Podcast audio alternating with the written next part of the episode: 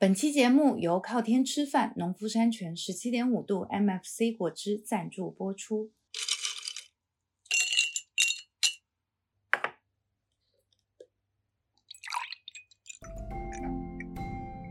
好果汁的酸甜由大自然决定，靠天吃饭是十七点五度对自然时令的顺应。每一瓶十七点五度 MFC 果汁都来自于农夫山泉自有果园的水果新鲜榨取，不加水，不加糖，不加任何添加剂，每一口都是自然的酸甜。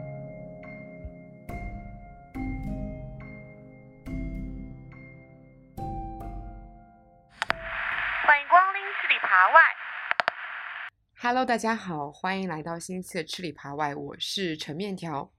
我是陈黄瓜，没更新的这段时间，我们两个其实是分别处于不同的状态。像是我，大家都知道，我从一个上班族变成了一个自由人，然后开始各地旅行，从东南亚到川渝，然后再到江浙沪，一路上都在感受不同地区的夏天。而我们的黄瓜呢？从自由职业者变成了上班族，对，所以感觉整个夏天都被困在上海，甚至就困在两点一线之间。嗯，所以，我们重启夏日通讯这个主题的时候，我可能没有办法输出我当下的一些吃到的好玩的东西，被嗯迫要去回忆，可能在这几年前发生的一趟非常印象深刻的旅行。我们这一档吃里扒外播客的第二期，其实就是我们聚在一起聊了聊关于夏日食物这一块，主要都是在聊冰，所以那期的标题叫做“呃，只要我们还在吃冰，夏天就还赖着没走”。然后一年过去了，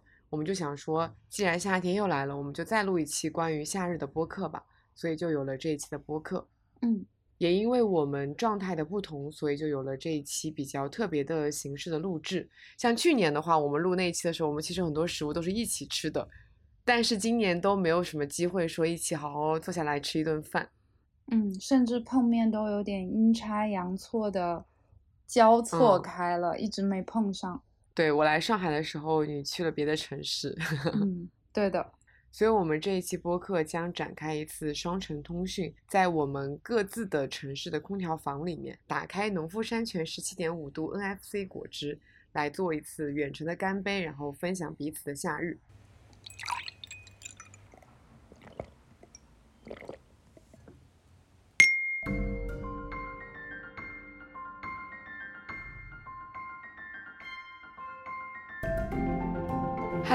欢迎来到陈面条的频道。你将和我一起展开一趟非常漫长的食物之旅，因为我从三月份开始，自从进入自由人这样的一个身份，就一直一直在过夏天。从三月份的东南亚，到四五月份的川渝，再到六月份的北京跟济州岛，再到最近七月份，在江浙沪高温里面一路吃一路玩儿。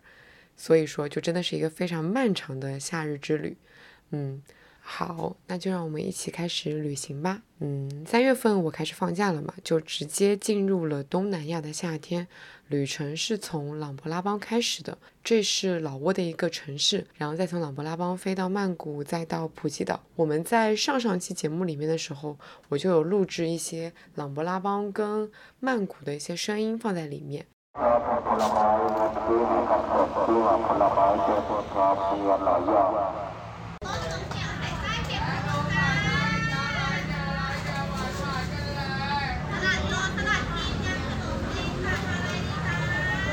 在琅勃拉邦的每一天呢，几乎都是要喝老挝冰咖啡这种东西的。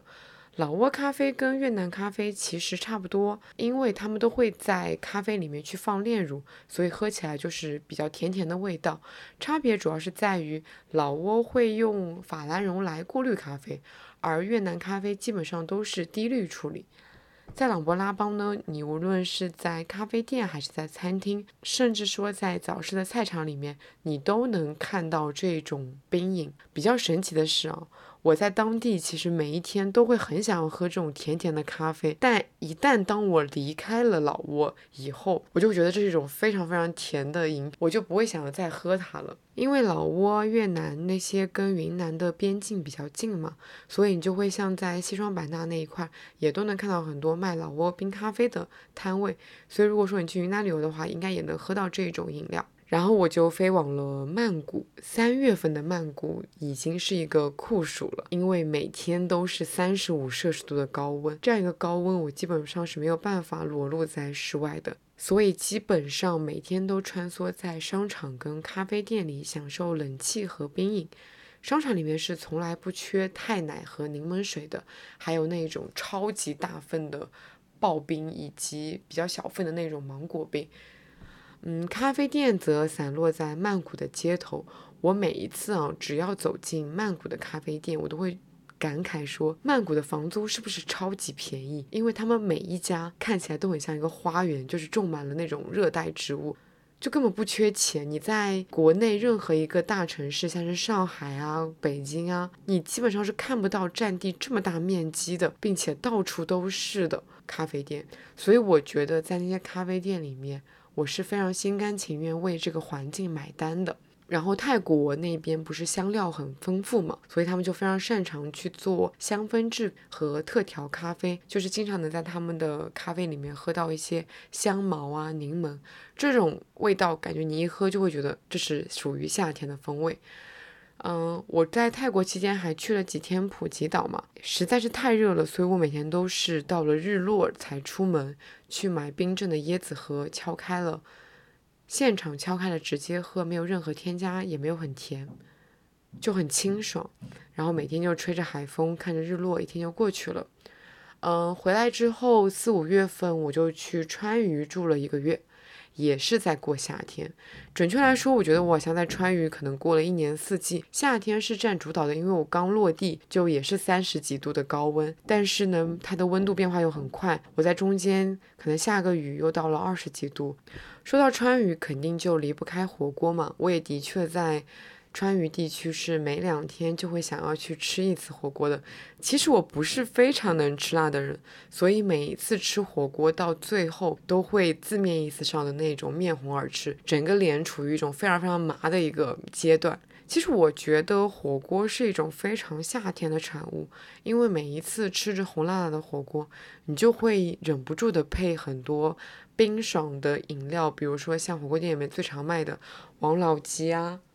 唯一豆奶，还有北冰洋、酸梅汤之类的，以及在川渝地区比较有特色的冰冰的甜品，比如说像冰粉、冰汤圆、凉虾等。在冬天，你一边吃火锅一边吃这些冰的，你就会觉得你自己好像会消化不良，一冷一热的。但是你在夏天，你就会觉得吃的非常的心安理得。嗯，除了火锅，我在川渝地区吃的最多的就是面。闷热的天气，你不会想要吃汤面，只会想要吃拌面。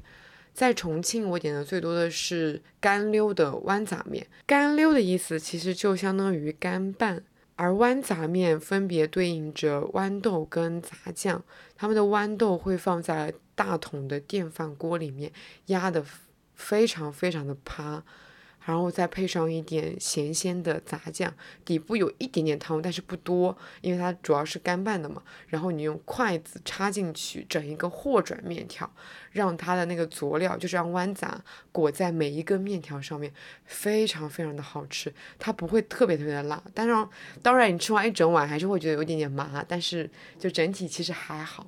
如果你跟我一样喜欢吃干溜豌杂的话，我非常推荐一家重庆的面店，叫做小小面。这家店我在很久以前吃，它是做那种板凳面的，就大家一起坐在板凳上面，然后桌子也是板凳，然后坐在路边，在板凳上面吃小面。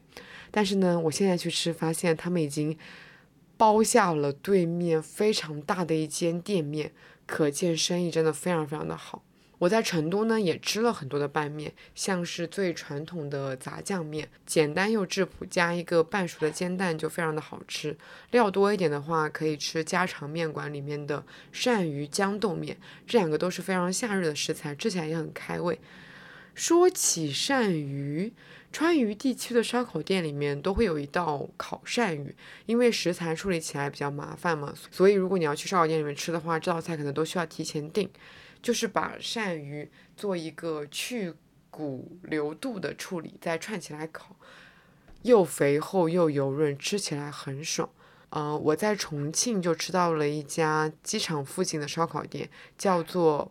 北烧烤店里面，除了有比较四川地区的烧烤以外，还有不少泰式调味的食物。听他们店里的师傅讲说，是因为他之前有在泰国的一个很漂亮的小岛，叫做丽贝岛上做过三年的厨师，所以他回到重庆开店也加了一点之前的味道。说到鳝鱼啊，我发现好像全国各个地方都会吃不同的处理的鳝鱼。像是江苏有一道名菜，就是响油鳝糊，会在上面加很多很多的胡椒，然后会用热油去浇，也非常的好吃。然后像在上海就会比较常出现在面馆里面做鳝丝面。我其实还蛮怕鳝鱼的，像前段日子我回家，我爸爸抓了很多鳝鱼回来放在卫生间里面，哇，我有一次半夜起来上厕所就被。那个水桶里面的鳝鱼给吓到了，因为不仔细看的话，它还挺像蛇的。虽然我也很喜欢吃蛇，这么一说，蛇也是非常夏日的食物诶。嗯，我们继续说回成都啊，成都的夏日食物肯定还有钵钵鸡，钵钵鸡其实就是串串的一种。来自乐山，不只有鸡，就是什么东西都可以用来钵钵。比如说像什么蔬蔬菜啊，还有一些鸡杂啊，还有一些可能海鲜类的都可以用来钵钵的。如果你第一次去吃钵钵鸡，一定会被它的摊位给震撼到，因为它非常非常的豪华跟壮观，会有几十个不锈钢的大盆排开，然后每一个大盆里面都放了百来只串串。很自助，你就是想吃什么，你就可以拿什么，拿完了以后再去找阿姨领一个红油汤汁就好了。嗯，说起成都的咖啡店，有一个非常大的特色，我发现他们非常非常爱做风味的 dirty。我就在成都喝了各种开心果味的、黄油味的、蜂巢、树莓，还有秦王等等等等各种味道的 dirty。如果说你去成都的话，可以试一试这些不同风味的 dirty。好，那我们就来到了六月份。六月份最印象深刻的一顿饭发生在北京的朋友家里面。我的朋友其实不是北京人，而是福州人，他很擅长做饭。那一天，他就特意去家附近的台州海鲜市场买了各类的海鲜，而当天的饭桌上呢，则是台州和福州。两大海鲜福地的融合菜式，我来报一报菜名啊：清蒸梅童鱼、葱油泥螺、辣炒丁螺、蒲瓜烧蛏子、清炒油菜苔、炒米粉和扁食。我觉得整道饭桌上最特别的一道其实是炸带鱼卷，它就会用整条的带鱼肉片去裹住肉和。比起再下锅油炸，口感真的很神奇，而且我觉得这个菜应该非常非常的少见。听他说，好像是跟某一个菜馆的师傅学的。说到带鱼啊，想到了新荣记，就有一道招牌菜叫做黄金炸带鱼，他也会把两边的骨头去掉，只留中间的一排排骨，然后再去给它做。油炸的处理非常非常的酥脆，酥脆到你中间那块骨头可以直接的吃。呃，再聊聊它这个菜单啊，我觉得有一道非常值得借鉴的菜，就是蒲瓜烧蛏子这个组合，夏天的蔬菜跟海鲜搭配在一起，同时拥有了清爽和鲜味，做起来也不是很难。我是那种非常非常爱吃蛏子的人，是属于如果夏天我不知道吃什么，我就会汆一锅蛏子，然后过冰水，再浇热油，加柚子醋就可以吃了。很简单，但很好吃。它的秘诀就在于你的蛏子要选的新鲜。说到这里，我再延伸一下，因为我七月份就一直在江浙沪玩嘛，然后就在江浙沪的餐馆里面吃到了一些类似的搭配，也蛮印象深刻的。像是我在杭州一家店里面吃到了蛏子烧豆面，就是原来在台州的时候，呃，他们会用沙蒜烧豆面这样子来做，可是沙蒜是一个比较昂贵的食材，这边就用蛏子来取代了沙蒜。因为蛏子选的很好，然后再加了一点胡椒，也非常的好吃。我还在这家馆子里面吃到了咸肉笋干烧丝瓜，也是一个鲜味加蔬菜的搭配思路，所以我说很值得借鉴吧。这么一说，今天晚上就想做一做来试试看。然后我又在苏州的一家菜馆里面吃到了毛豆丝瓜，这是一个把两个夏日蔬菜搭配在一起的组合，所以吃起来就是非常非常的清爽，感觉都还蛮值得在家做的时候借鉴一下的。说起来，毛豆跟丝瓜都是乡下田里面最常见的蔬菜之一，我觉得应该是好种，像我们家。不太打理的那个菜地里面都种了丝瓜，丝瓜最近也都成熟了。然后我们再说回我朋友家这个饭桌，吃完饭以后就有一桌的饭后水果，完美代表了夏日。因为当天我订了新荣记当季的水果，仙居的杨梅，朋友又买了来自广东的白桃樱和烟台的樱桃，一整个就是夏日的水果餐桌，颜色又漂亮，味道又很甜美，每个还都是不一样的味型。想到前两天跟朋友在杭州吃饭的时候，其中有一个朋友是刚从台州回来，带了冬葵、杨梅，每一颗都有乒乓球这么大。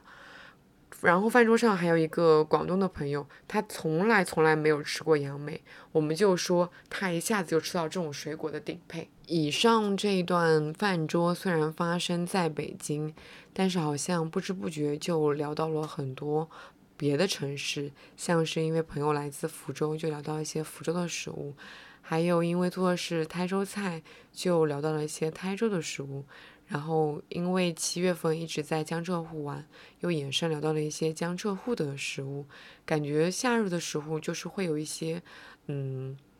关联，大家可能都在每个城市吃差不多的食材，但是不一样的做法。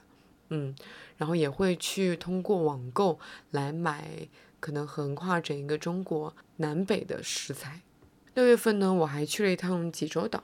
济州岛最出名的其实是黑猪肉跟橘子，所以我吃了很多顿猪肉料理，比如说像烤黑猪肉，然后还有猪肉面，嗯，乳猪蹄等等，还有。我也吃了很多柑橘类的甜品，甚至带回来的伴手礼也都挂满了橘子。如果要说夏日一点的食物，那就是在济州岛可能吃了呃中华料理店里面的炸酱面跟冷面，然后他们会在排骨里面加很多的紫苏，紫苏籽跟紫苏叶都非常的开胃。嗯，还有吃蟹膏。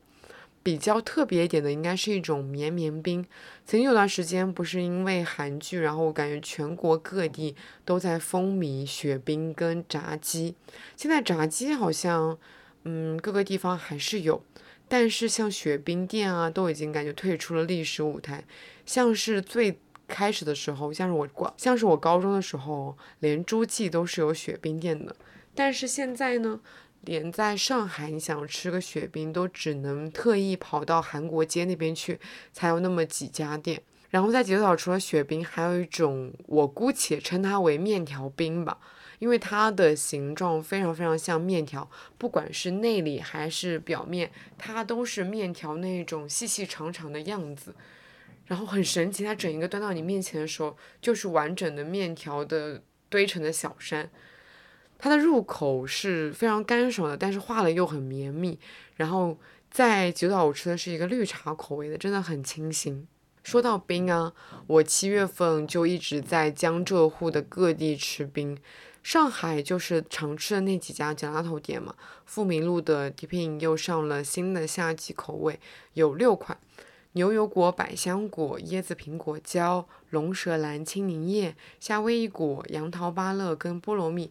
其中我最爱的是龙舌兰青柠叶这一款，其他是一个比较像，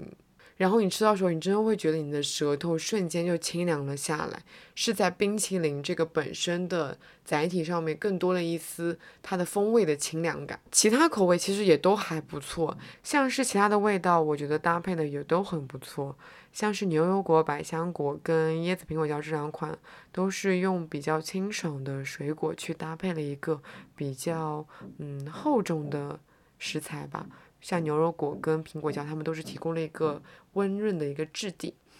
呃，然后夏威果就是它，嗯，D P 一直都很擅长去做坚果。风味的加拉头，像是经典口味的开心果，还有他们之前出过的榛子味、松子味，也都很好吃。这一款夏威夷果也当然，当然肯定也不会差啦。还有就是杨桃芭乐跟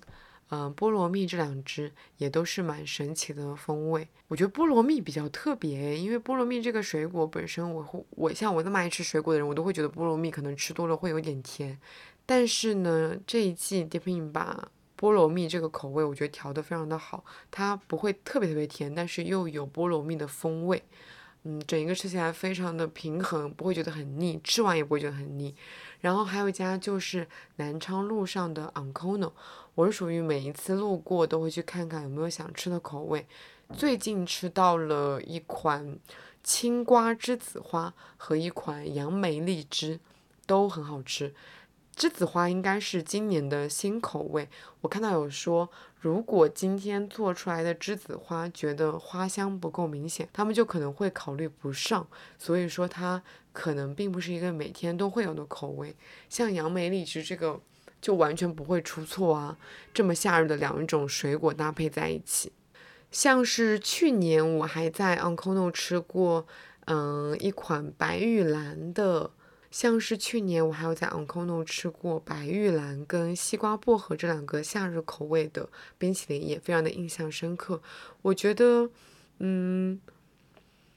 我觉得 Deepin 跟 Oncono 的差别就在于 Deepin 总是在做一些非常非常新的东西，但是有可能会让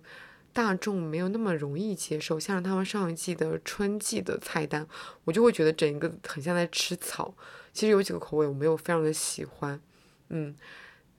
但是他们也经常碰撞出一些完全想象不到又非常好吃的口味。这一季的六款我都很喜欢。然后像 Oncono 他们就是扎扎实实的在做风味的搭配，在做自己擅长的东西。像是我觉得花、还有茶、还有水果，就是我觉得他们家比较擅长做的一些风味。我去杭州的时候还吃到了一家新开的冰淇淋店，叫夏旭。夏天的夏，顺序的序，这个名字很美，店也很漂亮。他们开了一个非常大的那种窗外，刚好就是盛夏，所以在整个店里面就觉得哇，我吃冰淇淋的心情都有变好诶。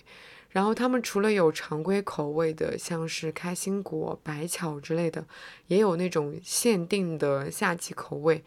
我上一次吃了。紫苏、桃子姜、甜瓜、罗勒、荔枝生椰、酸杏这四个，每一个都还不错诶。像是酸杏，就是我非常非常嗜酸的那种水果的酸。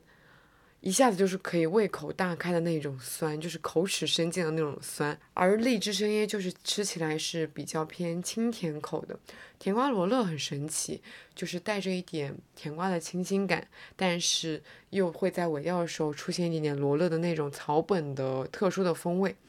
紫苏桃子姜是我目前吃到过把紫苏桃子姜这个风味做的最好最好的东西，因为之前有喝到过像是。紫苏桃子酱特调、紫苏桃子酱的冰淇淋，我都觉得它这三个风味没有办法掌握的很平衡，但是在这一款夹头里面就能真的同时的吃到紫苏的味道、桃子的味道以及一点点姜味，所以这个味道做的也很好，很推荐大家去打卡这一家新店。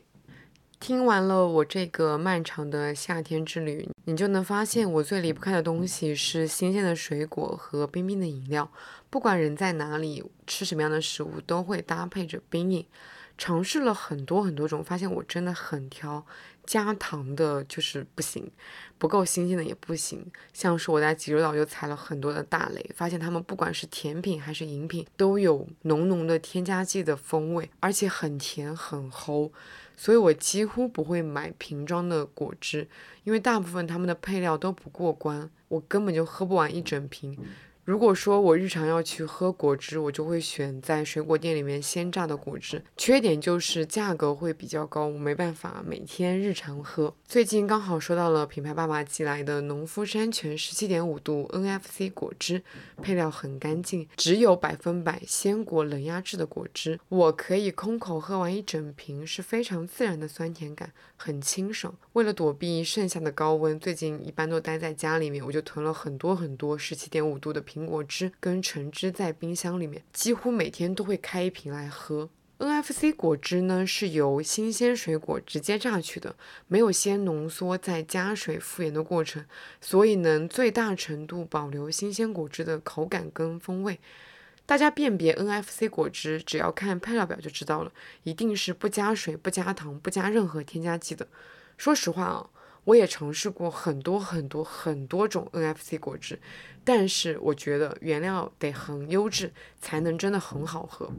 跟市面上大部分的果汁不一样的是，十七点五度果汁的水果原料是农夫山泉自己的果园基地种出来的。他们的品牌理念就是靠天吃饭，因为用来榨汁的水果的风味很大一部分取决于这一年的自然条件。他们还有自己十七点五度品牌的。橙子和苹果有严格的筛选标准，保证用来榨汁的水果都是高品质的，所以很难不好喝。真正每一瓶都是自然的酸甜，整一个派送的过程呢，也都是全程冷链的，收到就能立刻的喝上。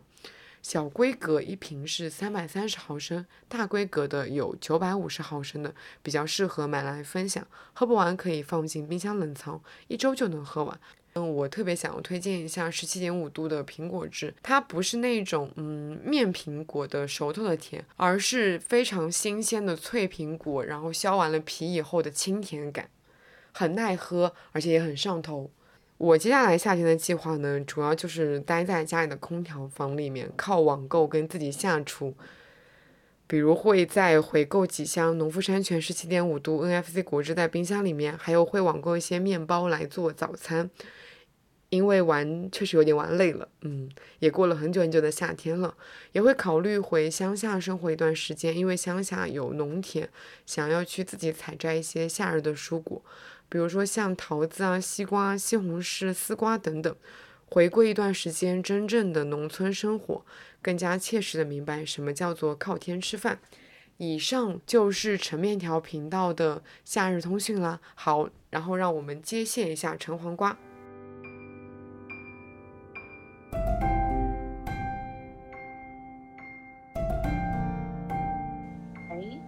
哈喽，接下来你将收听到的是橙黄瓜的部分。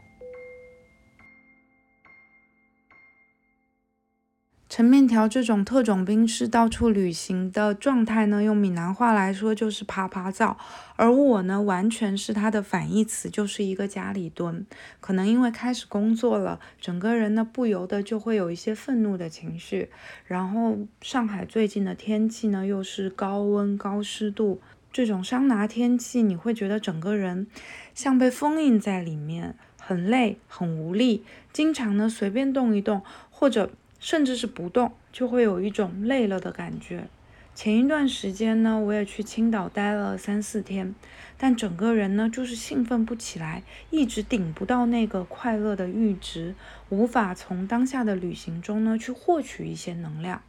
反而呢这段时间。我会一直回想起二零一七年，也就是六年前的一趟去往内蒙古的旅程。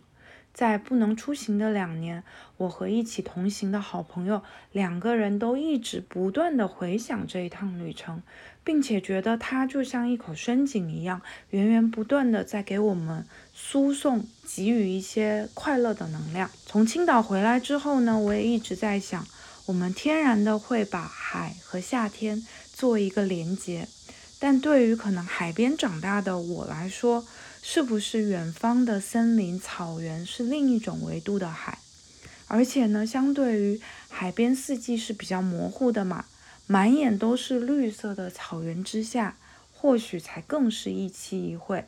所以借着这一次夏日通讯的机会呢，我也想来聊一聊这趟旅程。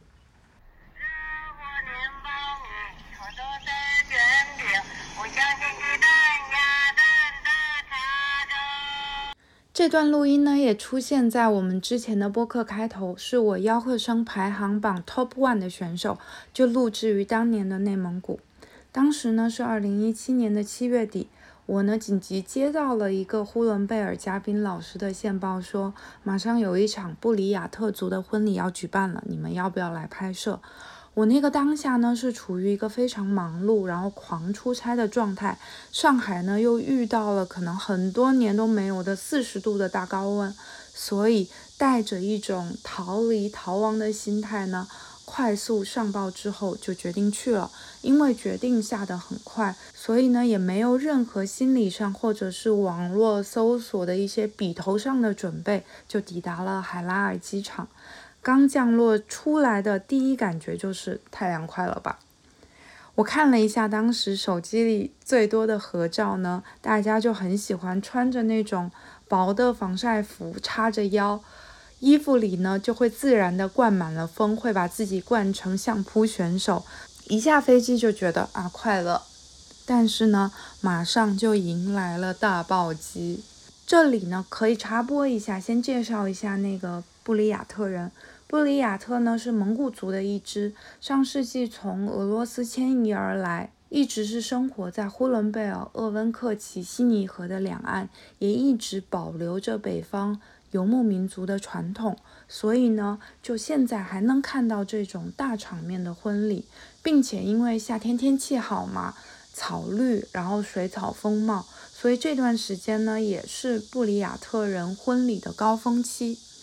我们面临的一大暴击呢，就是一到就遇到了十四头羊、一头牛的宰杀现场。这其中呢，其实是有反复的，原来的拍摄对象退出，然后人选又进行了轮换，所以这样的场景呢，我们还见证了两次。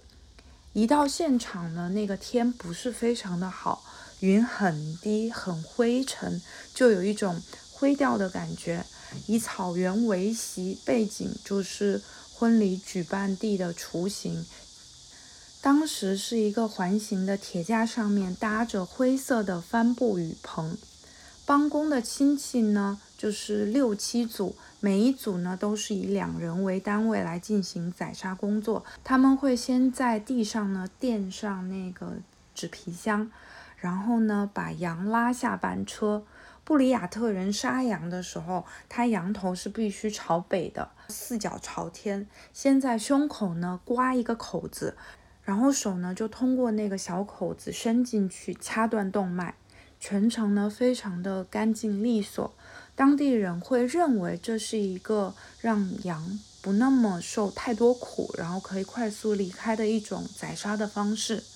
接下来呢，就是把羊皮剥下，卸下羊肉，大块的肉呢会再移入一个备菜的棚子里面，有专人呢按部位来切分。有一部分呢是会在婚礼现场吃掉，有一部分呢是会作为。礼物来回赠给参加婚礼的亲友。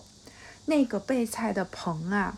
有大块的那种羊背、羊腿肉直接挂起来，也有那种切成小块，高高低低平铺在桌面上的状态。就是肉林的现场版本。等到那个天色再晚一点哦，只有几盏灯泡，然后反射着红色的肉，还有大哥呢，就继续在用那个斧头把肉做精细的切分，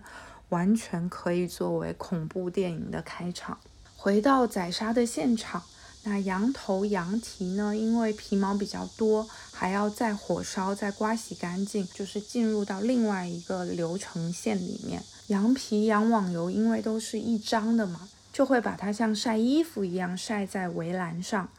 剩下的下水呢，是会送到七八个这种女性亲戚负责的区域里去进行切分血肠和肉肠的灌制。有一种比较特别的边长呢，它里面装的是羊肺、羊肝、羊油和羊尾巴，外面呢就是不是那种长的包边哦，它是直接用羊小肠，就像套线圈一样，一圈一圈的绑紧捆起来，就有一点像是那种巨人的大粗辫子。其他的下水呢，不会出现在宴席里面。会把它做成是帮工的食物，像他们会做一种像韭菜盒子一样的太阳饼，是炸制的。另外一种呢，就是非常有名的布里亚特包子，下水加上土豆碎、大葱，然后包在包子上，没有那么精细，但非常的香。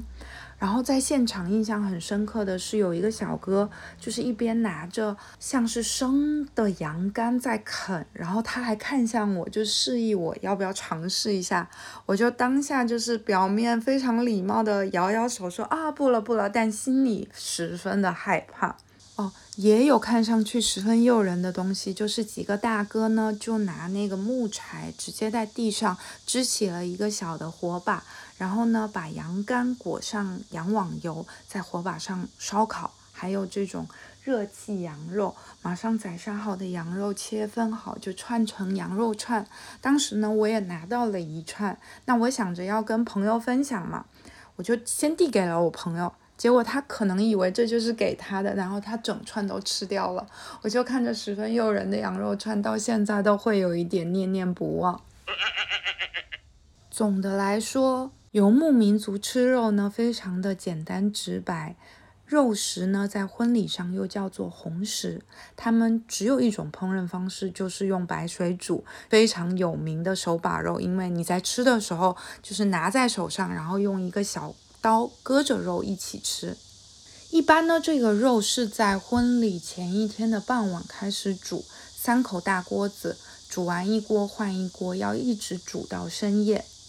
所以他们其实婚礼现场吃的肉呢，不是马上煮出来的热的状态，而是凉的状态。这个其实也是一个常态啦。深夜煮肉这个场景也是非常记忆深刻的。三口大锅子，有两口在棚内。那有一口是在棚外的，在煮肉的同时呢，你就可以看天边的风景，看到了晚霞，还有晚霞褪去后深蓝色的天空，月亮升起来，半露天的棚子，这个锅连着的那根管子烧得通红，有一团火焰，然后烟升起来了，就是在这样的一种。草原落日下煮肉，有一种很日常的浪漫感。婚礼当天，我们被安排的早餐呢，就是手把肉和奶茶。就接受了非常多天肉的暴击的我们，简直就是看一早上看到这个羊油凝结的手把肉的时候，完全就是一点想法都没有。还好有奶茶和炸果子。哦，刚好讲到炸果子，就可以顺道。他们除了红食肉类之外呢，还有一个重要的东西就是白食。白食就是面食、甜食。那炸果子也是非常重要的一部分。它就是用牛奶、鸡蛋、和的面擀成片，再去油炸的一个面食吧。那因为用的是牛油和羊油，所以保存时间也蛮长的，就是。像干粮一样的存在，他们这个白食拼盘里会有一个特别好玩的东西，叫八宝饭。我们常以为的那个八宝饭就是糯米、红豆、桃仁、红枣、莲子、葡萄干等等，对吧？但布里亚特人的八宝饭真的太特别了。它是一种不知道是叫做丑李子还是臭李子的野果，先做成果酱，然后呢跟奶干、砖茶的茶水、红枣、葡萄干混合，然后还要下到一个像是。黄油面粉的混合物里搅搅搅搅搅，再倒入米饭、列巴和油饼，最后呢添一勺那个蓝莓汁，再继续增加一点酸甜的这个风味，长得也是八宝饭的样子，但口感完全不一样，有一股果香和奶香。然后它是直接就放在那个白石拼盘的中间，就直接拿手挖着吃。我也另外再想分享几个瞬间，都和布里亚特的女性相关，她们真的太酷了。首先呢，就是这个婚礼的主角新娘，新娘呢感觉是个艺人，非常的热情外向吧。然后新郎相对来说呢就会比较腼腆一点。在这个婚礼的仪式中呢，会有为新娘特别准备的一个大型的舞会，其实呢也是象征着她告别了单身。那那个舞会一开场呢，其实还是蛮正常的，就是我们常说的慢三慢四，旋转呐，有一些走位呀，然后伴随着悠扬的蒙古歌曲，然后突然猛的灯光一暗，开始打碟了，还有一些声光电的加持，新娘呢就非常自然的随着那个律动，热烈的蹦跶了起来，马上立刻无缝。对接到了这个氛围里，直接融入，然后非常的享受。而新郎呢，就有一点局促，有一点尴尬，可能跟这个环境呢就不太融合，但现场的气氛呢是非常非常好的。你就看着一群人穿着传统的蒙古服饰，然后又在这种现代的电音动次打次之下，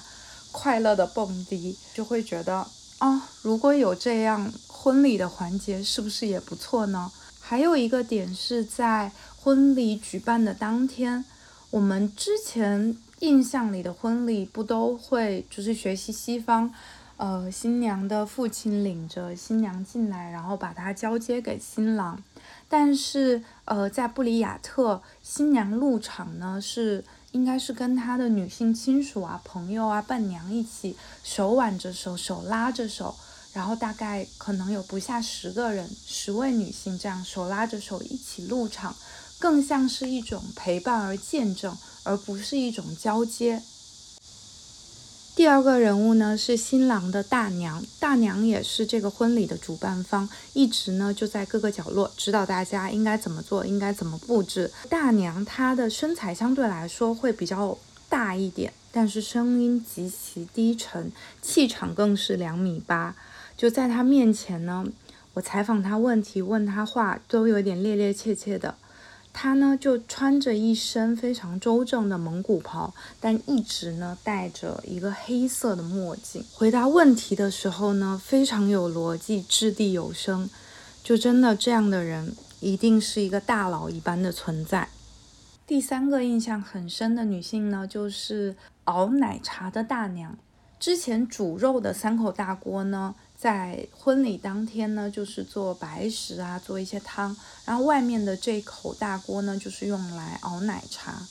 布里亚特的奶茶相对来说比较清淡，因为其他在，呃，内蒙古其他地方喝的奶茶，他们是会加盐，然后会加炒米，会加一些各种各样的脆性的佐料嘛。但在婚礼现场呢，其实非常的简单，就是把鲜奶。熬沸了之后，然后加入茶汤。那在做这个奶茶的过程中呢，会有一个扬沸的程序。扬沸呢，有点像粤式奶茶里拉茶那一步，它会把奶汤舀起来，然后往下落，就来回几次，让茶汤和奶汤充分的融合。那那个时候呢，大娘是一边抽着烟，一边呢扬沸奶茶，一边拉出美丽的弧线。当你用高速的镜头去拍摄或者去感受的时候，就会觉得这个是一个媲美《教父》那种氛围的画面。然后最后一个瞬间呢，是呃我在现场拍了一张我最喜欢的照片，是这些女性的帮工，她们在忙碌了一天的工作之后呢，终于有一个闲暇可以坐下来喝喝奶茶、吃吃果子、聊聊天。然后在他们的前面呢，就有一排的那个塑料袋，其中有一个非常扎眼的红色的袋子，上面就写着四个字“女性话题”，前后就正好对应上了。那这张照片呢，我也会贴在 show notes 里，大家可以去看一看。结束了婚礼之后呢，我们又因为另外一位线人的信息，来到了内蒙古最北端的城市根河。在临行之前呢，才发现根河有一个称号是中国冷极，所以没有做好准备的这个问题呢又暴露了出来。一听到冷极，我和同行的那个好朋友嘟嘟两个人又吓死了，然后就赶快抓紧时间上街去买装备，但挑来挑去呢也没有挑到什么适合的东西。他买了一顶布里亚特的帽子，然后在酒店的羊绒特卖场买了一件羊毛衣。那我是有带稍微厚一点的衣服，我就想说，那最差情况我就是把我所有的衣服都穿上来。但事实呢是，驱车可能四五小时到达了根河之后，才发现，啊，可能温度和海拉尔也差不多，只是早晚会略有些凉而已。说到根河呢，最为人所知的应该就是敖鲁古雅鄂温克族。他们呢被称为是中国最后的狩猎部落，然后因为还饲养着驯鹿，所以也被叫做史洛部落。很多人了解他们，可能是通过顾涛导演的纪录片三部曲《敖鲁古雅》《敖鲁古雅》《憨达罕》和《雨果的假期》。那其实呢，敖鲁古雅它的意思呢就是杨树茂盛的地方。车往北开。从海拉尔一路到根河，就会发现草原逐渐被漫山遍野的桦树林所取代。二零零三年的时候，生态移民奥鲁古亚鄂温克人的猎枪上缴，也告别了山上的生活，到山下的定居点去居住。很有名的还有被誉为中国最后的女酋长的玛里亚索，老人家也是在去年八月份的时候过世了。那我们那时候去拜访的人家呢，就是玛里亚索的侄女索玉兰。他们家呢，基本上是在山下的定居点生活一段时间，就要到山上去。因为现在也开发了一些旅游的项目，会组织游客到山上去看森林和驯鹿。他们家呢，也提供比如说传统服饰拍照啊、喂养驯鹿啊，还有一些白桦树皮的周边产品。那交谈了之后呢，就会发现山上的食物其实很简单。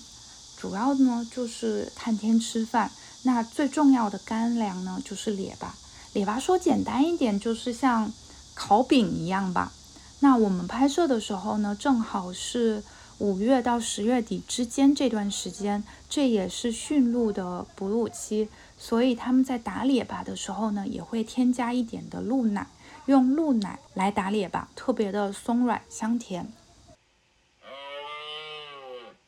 在山上烤列巴呢，是会有一个专门的炉子，然后用的是松木烧成炭的这个炭火来烤的。那这个炉子呢，是架在一个叫做撮罗子的地方。撮罗子以前呢，就是奥鲁古雅鄂温克人居住的地方。它其实有一点点像是一个锥形的帐篷，主体呢是用树枝搭建起来的。顶部呢是都抵在一起，然后做一个捆扎，下面呢是各自撑开，就呈现一个圆形状，所以整体呢就很像一个锥形的帐篷。那外面那个防风那一层就是覆盖物呢，它冬天用的是兽皮，夏天用的是桦树皮。但现在因为其实也现代化了，都用帆布来做这个撮罗子。而且玉兰大姐他们基本上也不住在错罗子里面了，都是搬到边上，也是有专门的这种帐篷的居住地了。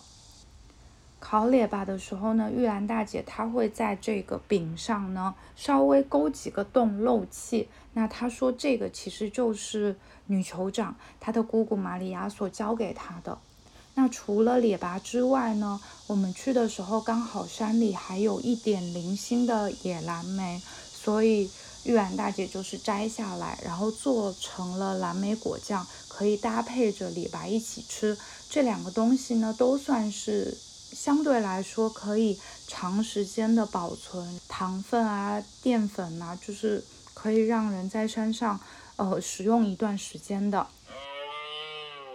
当时呢，也有一件有趣的事情，就是线人带我们去踩点去预采的时候呢。还特地的拿上了自己的两瓶酒给玉兰大姐，那这个信息呢就被我的老大捕捉到了，所以当天我们下山后呢是去超市就给大姐购置了一箱啤酒，当地有两种本地的啤酒，一个叫鲜卑园，一个叫海拉尔，那我们就是优先选择了鲜卑园。现在想起来，啤酒其实度数不是很高，但格外的甘甜清冽吧。那第二天呢，上山去拍摄，然后把啤酒给到大姐的时候，她就是眼睛一亮，眉开眼笑。然后贯穿的一整天，她就是把啤酒当水喝。她有时候就是手头上正在忙呢，就会示意我去帮她拿。那到最后呢，形成默契了。大姐呢，只是努努嘴或者眼神飘过去，然后我就开始行动了，并且有的时候她还会悄悄说啊，不要让我老公看见这样子。下午差不多都拍摄完成了，他的应该也是小侄女就来看望他。他们玩的当下呢，他也会悄悄的跟小姑娘说：“啊，去给姑姑拿瓶酒来喝。”那时候呢，嘟嘟还说：“啊，当即就非常羡慕大姐的生活，人生有酒有自由，然后还不忘清醒，这是多难的事情啊！”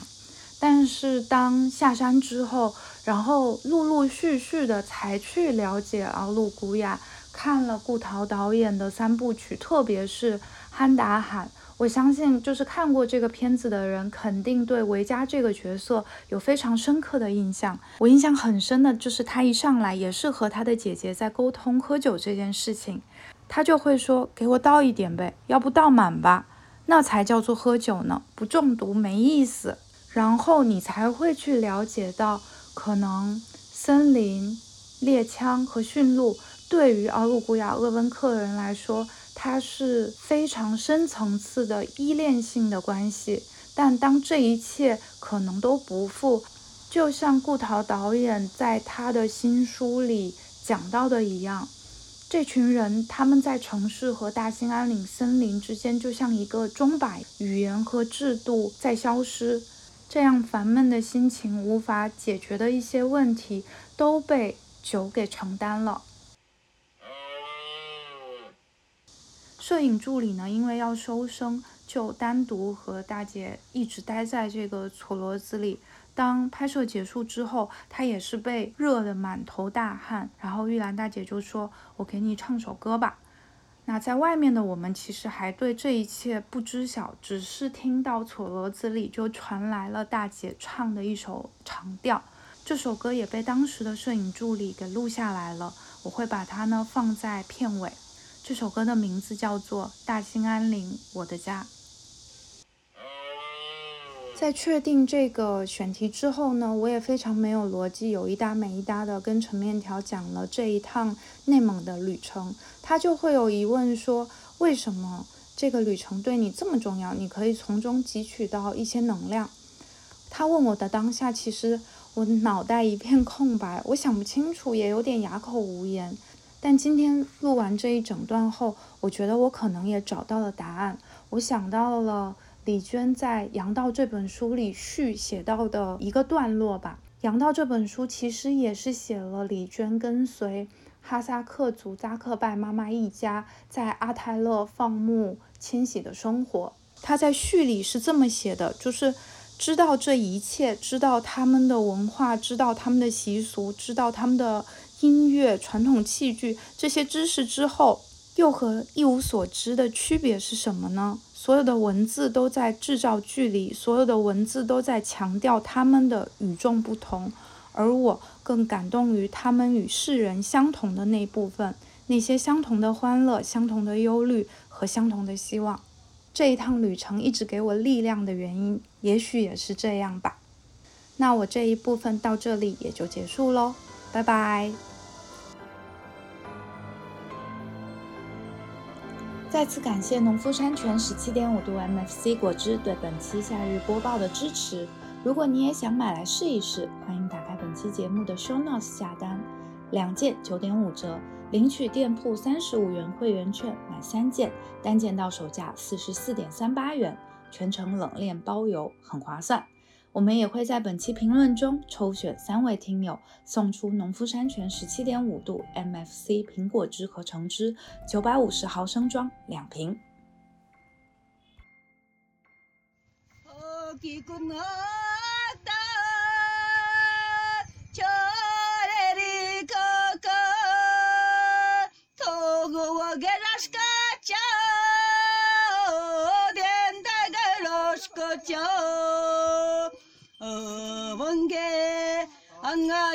就给我担当，一里呀的啊，我是个别，也都好多